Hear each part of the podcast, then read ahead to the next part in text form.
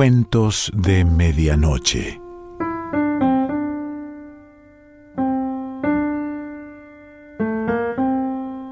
El cuento de hoy se titula De un océano a otro y pertenece a Carlos Schilling.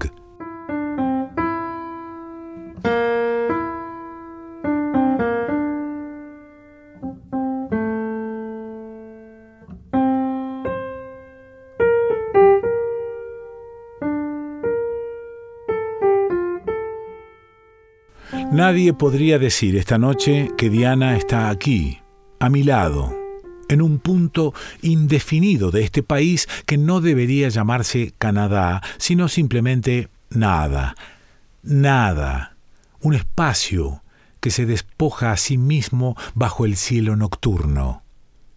Nadie podría decir esta noche que Diana está aquí, en este auto, apenas vestida con una remera que no termina de cubrirle los muslos, cantando en un idioma inexistente las canciones que emiten por la radio.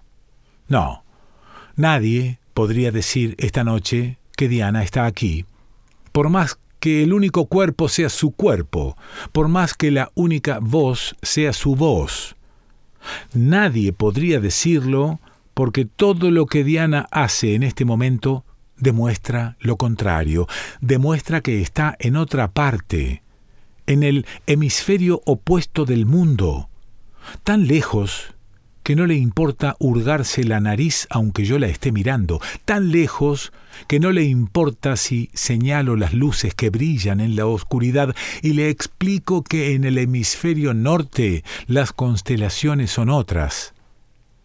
¿Ves un cisne? ¿Una osa?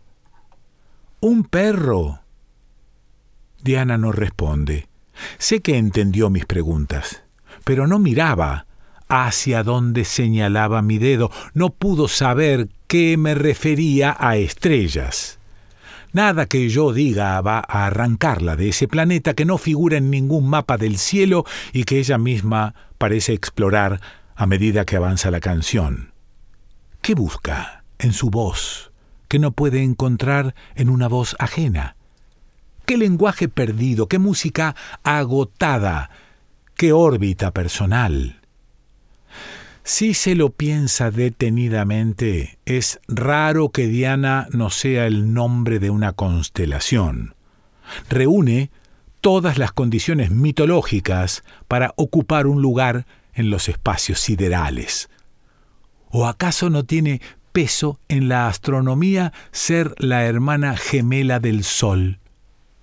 De todos modos, hay más estrellas que palabras en el universo y tal vez no falta mucho tiempo para que un telescopio satelital descubra en un ángulo de las coordenadas celestes un nuevo grupo de astros que desde ese día empiece a llamarse la constelación de Diana. El cielo no es mi único tema de conversación. He intentado hablarle de cosas más interesantes que las diferencias entre las noches estrelladas del hemisferio norte y las noches estrelladas del hemisferio sur, pero es inútil. Todas mis frases se asfixian en la atmósfera de ese mundo que surge en la boca de Diana en forma de palabras escondidas. Sin embargo, no quisiera que la canción que está cantando me hiciera olvidar de la primera impresión que me causó cuando la encontré en el aeropuerto internacional de Montreal. Yo solo conocía su cara por fotos, y no había nada en esos ojos velados por la sombra de las pestañas, ni esos labios demasiado rectos para ser femeninos, que me atrajera más de lo que podía atraerme cualquier mujer anónima. De modo que no fue la ansiedad, sino una oscura forma de presentimiento, lo que me guió hasta el lugar donde ella estaba esperándome, vestida con un traje de gamuza negra, sentada en un sillón y mirando por el ventanal los aviones que se movían en la pista de aterrizaje. Sin tocarla, le pregunté, ¿Diana? ¿Diana Ferrando? No tuvo que responder para que yo comprendiera que no me había equivocado. Era Diana, pero otra Diana. Su cara solo coincidía con la cara de las fotos de una manera borrosa, como si la cámara no hubiese retratado su imagen, sino el recuerdo de su imagen en alguien que empezaba a olvidarla. Comprobé que no se veían sombras en sus ojos y que cada vez que hablaba sus labios se curvaban y se humedecían y revelaban una lengua tan blanda que me parecía obsceno mirarle la boca. Tal vez por eso no puedo recordar nuestras primeras conversaciones. Solo he retenido un detalle. Varias veces Diana repitió en voz baja el nombre de la compañía aérea de Canadá. Canadian Airlines. Canadian Airlines. Tenía una forma de pronunciar Canadian separando la sílaba K del resto de la palabra Nadian, así Canadian, que las personas que la escuchaban debían de pensar que era tartamuda o retrasada mental, y eso es exactamente lo que yo pienso ahora. Cuando la oigo cantar a mi lado una canción que no entiende y que se distorsiona en su voz, como si las palabras que la forman fueran piedras y ella tuviera que extraerlas una por una de sus órganos vitales.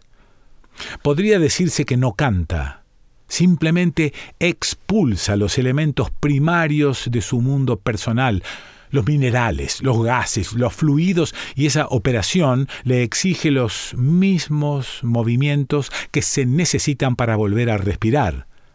Tan concentrada está en el proceso que sus ojos ya no registran las luces que se acercan de frente y van encendiendo la noche hasta transformarla en una ciudad incandescente que pasa al lado de la ruta y vuelve a perderse en la oscuridad. Supongo que si yo doblara por un camino secundario o girara 180 grados y regresara a Montreal Diana nunca se daría cuenta de que el auto ha cambiado de dirección. Las únicas señales de que sigue viajando a mi lado son esos sonidos grumosos que llenan su boca y parecen venir de un destruido planeta interior más que tartamuda o retrasada mental, Diana está afectada por una enfermedad que deja intacta la superficie de su cuerpo y la carcome por dentro, convirtiéndola en dos mujeres distintas. Una visible, vestida con una remera que le marca los pezones y exhibe todo el largo de sus piernas, y otra invisible, que solo surge a veces, cuando ya no puede soportarse a sí misma y empieza a cantar los temas de moda que emiten por la radio. La primera mujer es la que conocí en el aeropuerto, siempre dispuesta a pasar de una conversación a otra, atenta a cada detalle que el flujo de las cosas le ofrecía, como si todo estuviera destinado a formar parte de su vida. La segunda mujer aparece de manera intermitente, cuando ya nada queda del día y la oscuridad de la ruta parece encerrarla en sus propias ideas que ahora coinciden con la melodía de una canción exitosa. No quiero pensar que la segunda Diana puede absorber completamente a la primera Diana, porque desde ese instante el viaje será una larga noche que se extenderá hasta Vancouver. Una noche definitiva. Prefiero creer que no ha perdido su voz cantando en un idioma desconocido y que aún le quedan palabras para hablar de cualquier tema que se le cruce por la cabeza. Prefiero creer que en cualquier momento volverá a ser la misma persona que me señalaba las estrellas y me explicaba que en el hemisferio norte las constelaciones son otras. Tal vez no resulte fácil reconocer esas figuras animales que brillan en el horizonte, pero nada se compara con la sensación de descubrir que existe una verdadera zoología astral, y solo basta pensar que hay cisnes, perros y osas en el espacio para que el cielo se anime con una vida fantasmal. Si cierro los ojos, también veo luces detrás de mis párpados. Son los rastros que deja la ruta grabados en mis retinas, puntos que se desplazan alrededor de mi cabeza como si trazaran una órbita que nunca llegan a completar. El círculo de las cosas que desaparecen. Hace unas noches, el resplandor del cartel electrónico de un hotel me impedía dormir. Prendí el televisor, busqué el canal de videoclips y empecé a ver las siluetas que se movían en la pantalla de una manera distinta, no en forma de seres humanos, sino reducidos a su materia elemental, la luz, la luz granulosa que los volvía visibles. Al igual que las estrellas, Todas parecían criaturas fantasmales, fases incendiadas, combustiones fugaces, y no había nada que las hiciera brillar más que su propia extinción. Solo las canciones podían separarse de las imágenes y sostenerse a sí mismas en un espacio ajeno al dominio de la luz. Eso me enseñó que no es necesario ver a nadie para sentir el influjo de una voz, ni siquiera hay que conocer el idioma en el que habla. Por ejemplo, esa misma noche en el hotel, cuando yo esperaba en la sala de recepción, alguien surgió de las sombras, se acercó, me dijo dos o tres frases incomprensibles y desapareció por un pasillo lateral.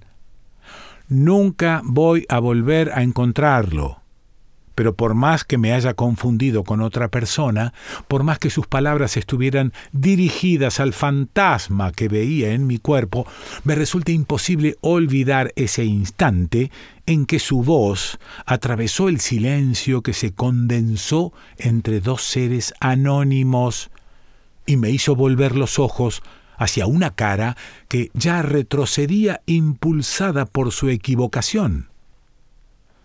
Si no se ha retenido ni un solo rasgo del desconocido, es porque se desvaneció antes de que yo pudiera responderle. I don't speak English. Y la única certeza de que su aparición no pertenece a la especie de las ilusiones ópticas son las frases que me dijo esa noche y que no podré entender nunca. Cuando trato de recordarlas, vuelven a sonar en mis oídos como las canciones que emiten por la radio, una serie de sonidos que reconozco enseguida, pero de la que no consigo extraer ninguna idea, ninguna palabra exacta, aunque los repita todo el tiempo en voz alta y siga cantando hasta que me arda la lengua. Simplemente me he convertido en la música de fondo de este viaje, la banda sonora de una película que solo puede verse proyectada en el cielo nocturno, en esa pantalla negra donde se sumergen las luces del auto y enfocan imágenes espectrales, un cartel indicador, una sombra que vuela sobre la ruta y más allá las estrellas, más allá esos puntos luminosos que forman los signos del zodíaco y parecen colocar las cosas de este mundo en otro mundo, donde la flecha del cartel se convierte en una saeta lanzada por Sagitario desde el hemisferio sur hacia el hemisferio norte. Pasa como un pájaro ante mis ojos y se clava en uno de los cuerpos de Géminis. ¿En el cuerpo de la primera Diana? O en el cuerpo de la segunda Diana. La verdad es que ella no ha dejado de cantar desde la última vez que intenté hablarle. Si eso significa algo, nunca voy a saberlo porque cuando recorro en sentido inverso los días que pasamos juntos, me resulta imposible encontrar un episodio clave, una escena que explique su manera tan poco elaborada de evitar una conversación. Por más que busque, por más que insista, todo tiende a reducirse a un punto, todo tiende a agotarse en este auto que atraviesa un país desconocido, una línea que une el Atlántico con el Pacífico y a medida que avanza va dejando atrás fragmentos de paisaje que fluyen hacia el fondo del espejo retrovisor y se hunden lentamente hasta que solo queda la noche. La ruta puede pertenecer a Canadá o a Estados Unidos, no importa. Lo único que se ve en este inmenso espacio nocturno son las estrellas. Incluso es difícil comprobar cuánto hemos avanzado desde que cruzamos la última ciudad. No podemos hacer marcas en la oscuridad y se sabe que el tiempo de una canción no sirve para medir distancias. Solo una cosa es cierta. Cada vez que miro a Diana, compruebo que sus rasgos han retrocedido hasta asimilarse a la cara de esa mujer que yo veía en sus fotografías antes de conocerla en el aeropuerto. No puedo dejar de pensar que está sufriendo un proceso de involución, una especie de regresión a un momento de su vida en que era una persona distinta y todo tenía otro significado.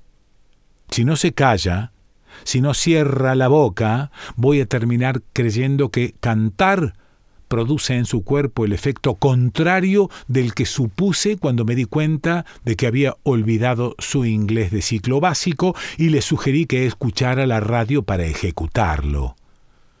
La idea se me ocurrió después de la primera noche que pasamos en un hotel al borde de la ruta, donde nos detuvimos a descansar tras doce horas de viaje.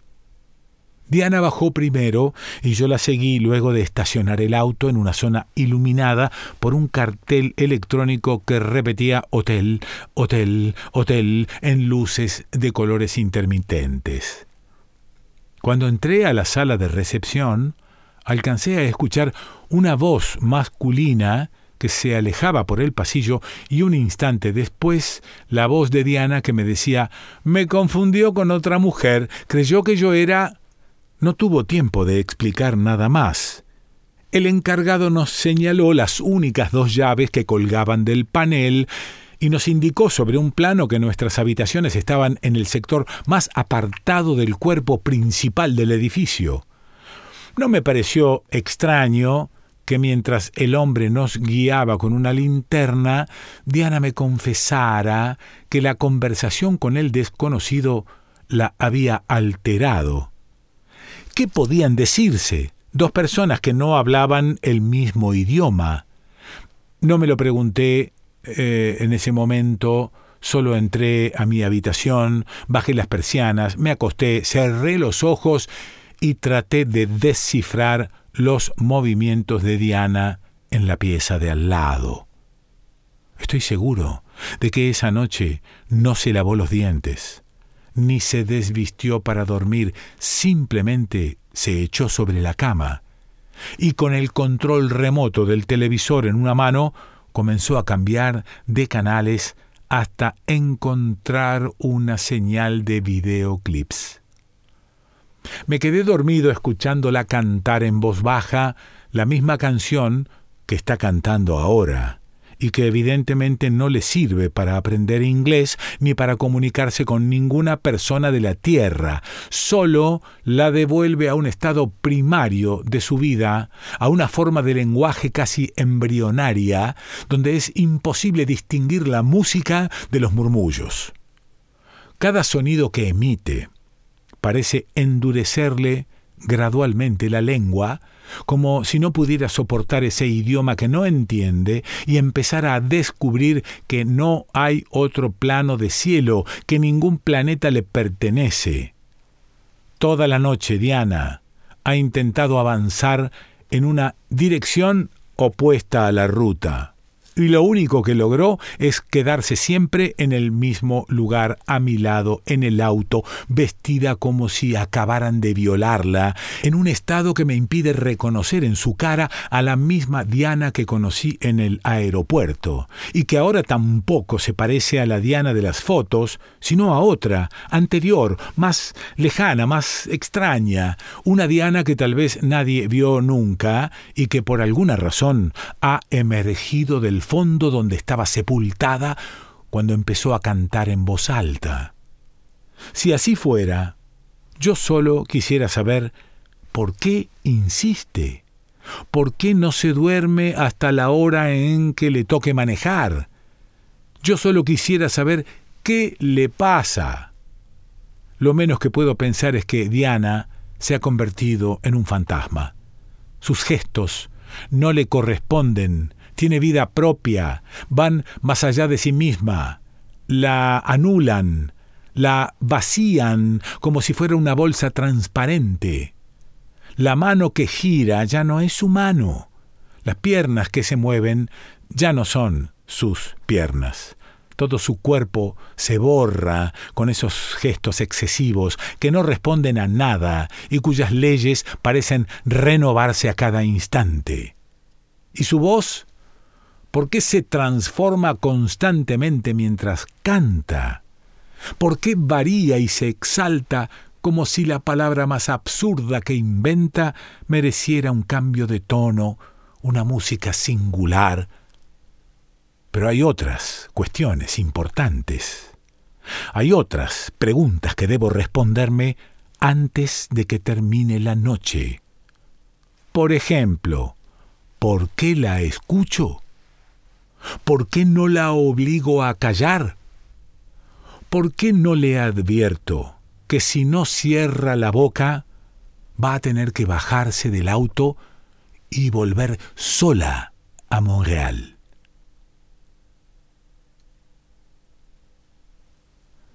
Carlos Schilling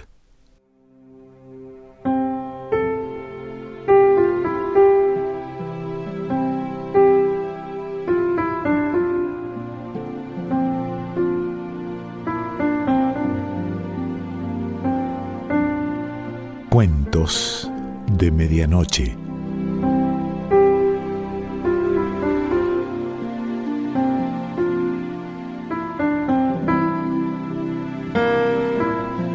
Selección Pancho Mondino. Idea y lectura Quique Pessoa.